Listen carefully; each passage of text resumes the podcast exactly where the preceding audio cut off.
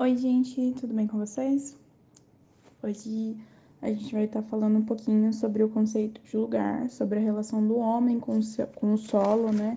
Sobre a afetividade do homem como uma porção do espaço. É, a gente tem que sempre pensar que o lugar ele, ele é carregado de afetividade, ele é carregado de, de significados para aquele que o habita e o lugar ele precisa com que para ele existir ele tem que ser um lugar que a pessoa um, local uma área onde a pessoa olha e ela se identifica com o que ela vê com que com, o que há ali né?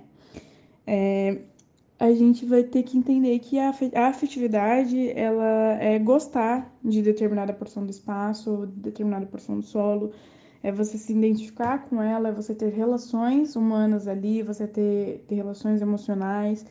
E o que é você se identificar?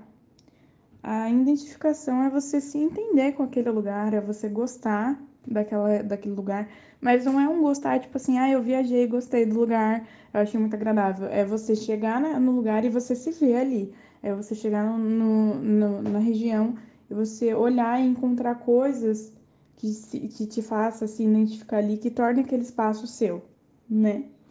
Então, é ter características suas, é, é ter características únicas para o indivíduo. Por, por exemplo, o seu quarto. Você pode não se identificar com a sua casa por um todo, mas você se identifica com o seu quarto. Por quê?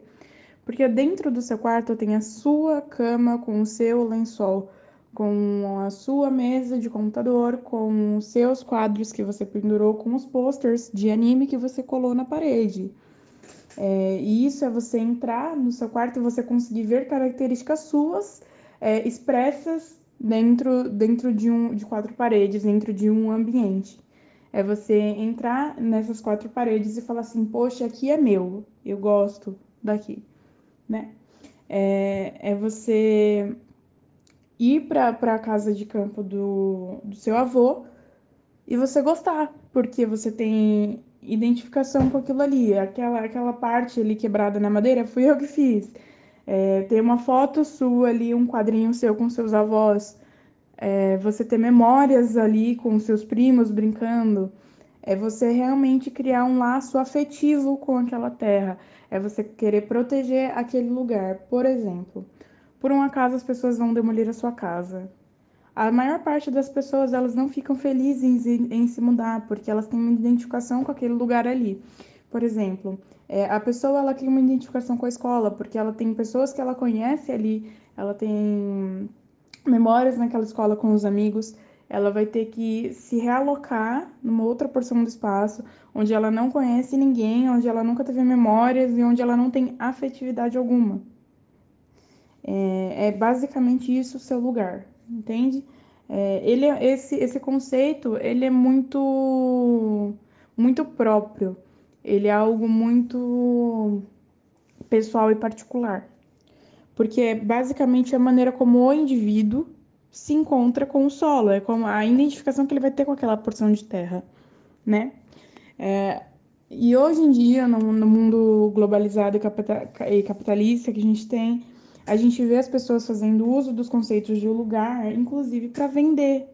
Se você pegar shoppings, o shopping ele sempre vai te fazer se sentir confortável, ele sempre vai querer fazer aquela ligação que você tem com a sua família, despertar memórias em você, ele sempre vai tentar mexer com o seu lado afetivo, porque você se sentindo confortável, por estar se sentindo em casa, você se sente seguro e você compra, né? Mas esses locais, como shoppings, hospitais, é, essas coisas, eles têm essa função de fazer você se sentir em casa, mas eles não são lugares. São locais, não lugares, porque eles são padronizados. Né? Não tem aquela característica própria, não tem a exclusividade, não tem algo único que faça você se identificar com aquele lugar. É, basicamente é isso. O lugar ele realmente vai demandar uma identificação, uma, uma, uma exclusividade, tá? Para ser considerado um lugar para alguém. É... esse lugar, para ser o lugar, a porção de terra precisa ter é, a identificação do indivíduo, precisa ser único para um indivíduo. Precisa, é, não pode ser algo padronizado, que a globalização traz muito para gente, são os padrões, né? Vamos, vamos deixar essa loja de tênis da mesma maneira como a loja da Nike é, como a outra loja é, e assim por diante. Porque, e aí você pega o exemplo de, das franquias, né? você vai ter a loja da Centauro e ela vai ser a loja da Centauro, tanto aqui, aqui em São Paulo quanto lá em Minas Gerais. Ela vai ter a mesma padronização, ela vai ser da mesma maneira como todas as outras lojas da Centauro. Ela vai ter a pista de corrida lá da mesma maneira que todas as outras, né? E isso torna a loja da Centauro, por exemplo, um não lugar, certo? É, a pessoa, o indivíduo, ele precisa se identificar culturalmente, socialmente e afetivamente. Ou seja, quando a gente fala de lugar, a gente também está falando das tradições de um povo, a gente também está falando da relação do povo com a terra. E isso, um exemplo muito importante disso é os indígenas. Quando a gente fala dos indígenas, a gente está falando do próprio conceito de lugar, porque eles têm uma conexão muito grande com o solo, com a porção de terra onde eles estão inseridos. E essa conexão que eles possuem é uma das grandes características dos povos nativos, né, dos povos mais antigos, porque além de ser religiosa, é uma relação de respeito, é uma relação de, de gerações dentro, é, dentro de uma determinada porção do espaço. E quando a gente fala de tradições, a gente não precisa voltar nos povos nativos, a gente pode ver para um pouco mais para frente, como por exemplo é, as tradições que a gente tinha, que a gente tem, algumas famílias têm até hoje, que é, por exemplo, ah, eu vou, eu pesquei com meu pai naquele rio ali. Eu gosto de, eu gosto de, eu quero ter uma casa nesse lugar porque eu pescava com meu pai aqui.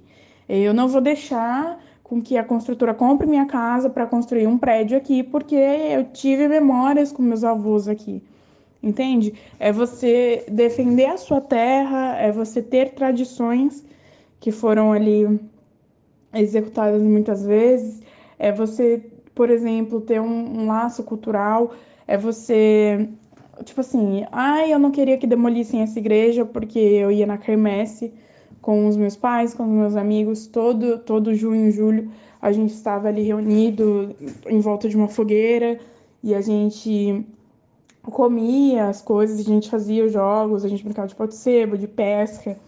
Então, acaba tornando-se um lugar muito especial para mim. O, a porção do espaço acaba se tornando algo importante para mim, para minha relação como, como indivíduo, né?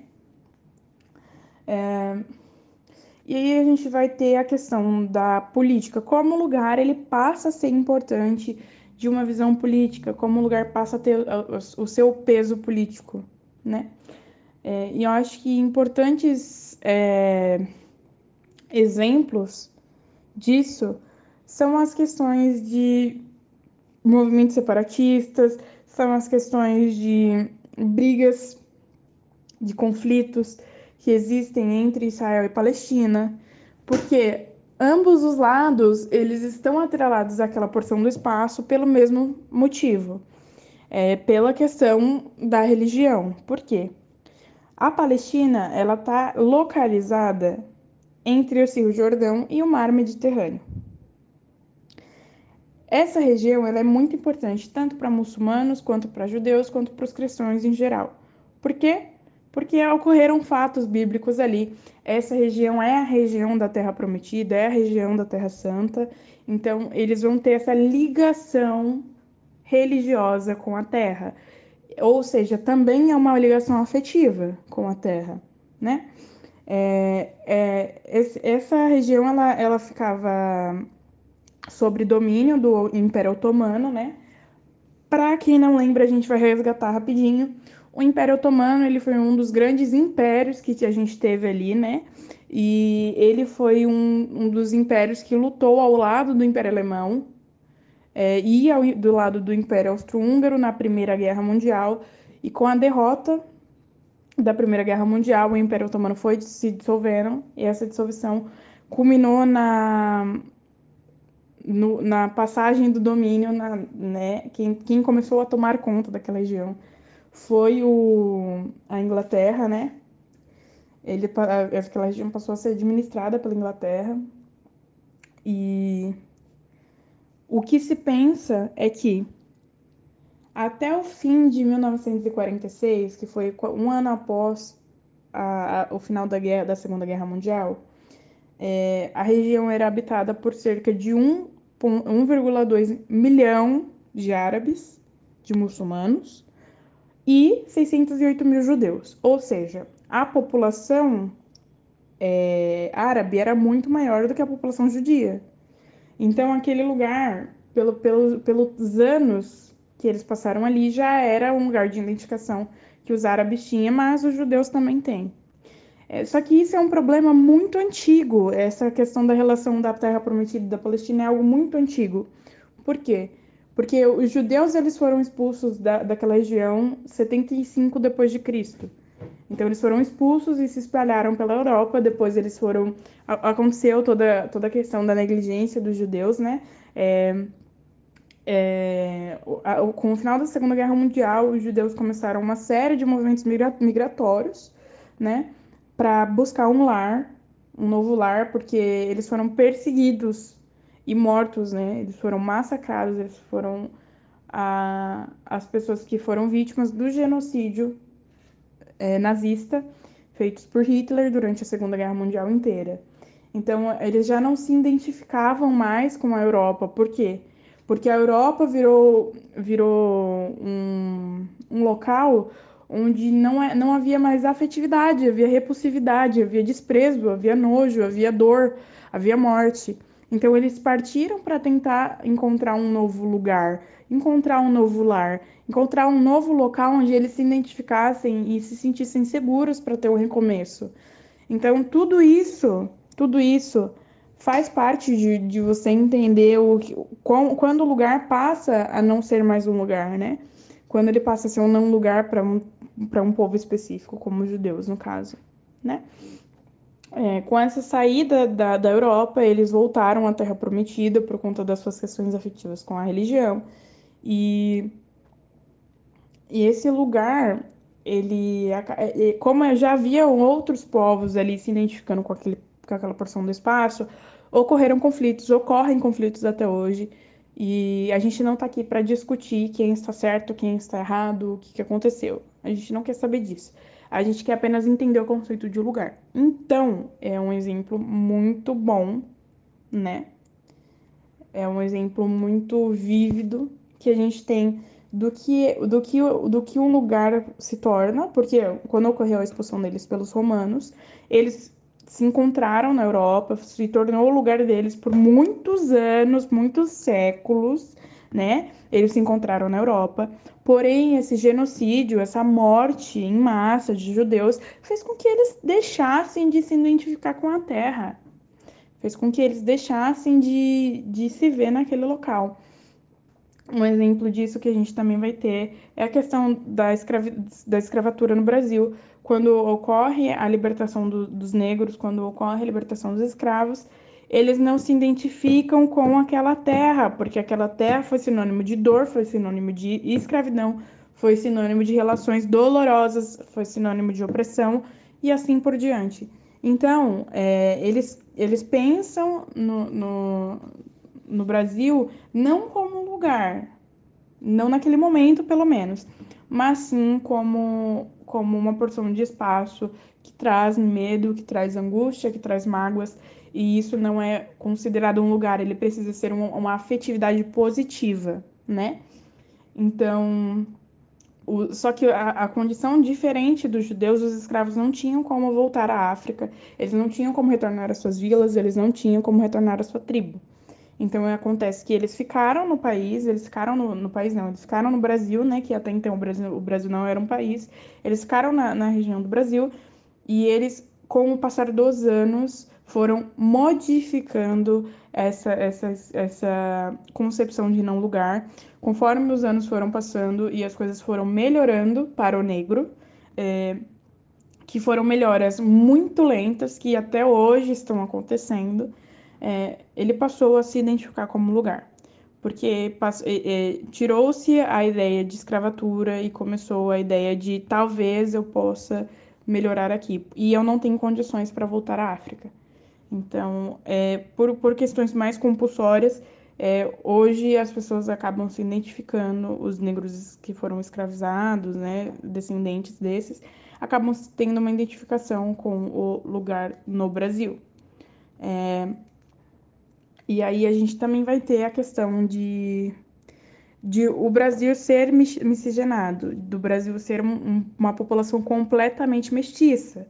É, e essa mestiçagem, ela ocorreu né, durante o período de escravatura, e esse período de escravatura gerou os filhos desses, desse, dessa miscigenação, gerou os, os pardos, e isso daí acabou que não dava mais para fugir de ser negro, porque no final, em toda a linha genealógica, ou quase toda a linha genealógica de pessoas que moram no Brasil, a gente vai ter pelo menos uma, uma, um, um parente negro, a gente vai ter sempre alguém de sangue com o sangue negro correndo em suas veias e, consequentemente, não vai fazer sentido as pessoas serem preconceituosas no Brasil. Essa concepção está mudando, as pessoas, os, o brasileiro está mudando, mesmo que a passos de formiga com relação ao seu preconceito, e está tornando o Brasil de fato um lugar onde as pessoas se identificam, os negros se identificam, entendem que esse pode ser o seu lugar, que esse é o lugar que ele vai se identificar. E nisso a gente também tem um exemplo muito bom que são as favelas. É... São as. A periferia, né? A periferia é um lugar muito único, é um lugar muito exclusivo, é um lugar como repleto de pessoas que construíram essas moradias como dava e do jeito que queria, como na base do possível, e isso tornou algo muito é, muito único para quem reside ali, né? É, as relações ali se tornaram únicas e isso acaba gerando um lugar. A ponto de tem pessoas que saem da periferia, mas não conseguem esquecer aquele local e sente que o seu lugar é realmente ali, né? É, é igual o Mano Brown canta, né? O Racionais canta naquela música. É, você pode tirar um homem da miséria, mas você não tira de dentro dele a favela. Ou seja, você não vai tirar de dentro dele as suas origens, você não vai tirar de dentro dele o lugar que ele pertence. Porque o, o, o local ele é, ele é embebido de significados, ele precisa ter umas memórias, ele precisa ter memórias, precisa ter lembranças para gerar afetividade, para gerar o gostar daquele local, né? Quando você fala de, por exemplo, tem locais de ocupação que querem desocupar, as pessoas ficam sentidas, as pessoas ficam é, bravas e elas querem manifestar sim, porque aquele lugar, aquele, aquela ocupação se tornou o lugar de muitas famílias, criou-se é, vínculos afetivos com aquela região, com aquele determinado espaço. Por quê? Porque ali foi onde elas conseguiram abrigo, porque ali foi onde elas criaram memórias, porque ali foi onde ela conseguiu um teto para o filho dela morar. Acabam se gerando vários tipos de, de afetividades e, vários, e várias condições culminam na afetividade ou na não afetividade com, com o local, com a região. É, tudo isso é um processo muito único, muito pessoal, muito exclusivo. O que vai determinar qual é o seu lugar não sou eu e não é sua mãe, não é seu pai, é você. Apenas você pode determinar qual é o seu lugar, onde você realmente vai ter lembranças, um, uma porção do espaço onde você realmente se identifica e onde tem o seu afeto, onde tem a sua cara, o seu jeito. E somente você pode determinar isso. Nem eu, nem o presidente pode determinar isso. O local, o conceito de lugar, ele é muito único ele é muito exclusivo, tá? É, espero que tenha ficado entendido, espero que vocês tenham compreendido melhor o conceito de lugar. Tentei trazer aí exemplos fáceis para a gente entender, desde o quarto até mesmo a Palestina. É, espero que tenha ficado entendido, que vocês estejam bem, que vocês fiquem bem nos lugares aconchegantes e seguros, confortáveis de vocês. É isso, tchau, tchau.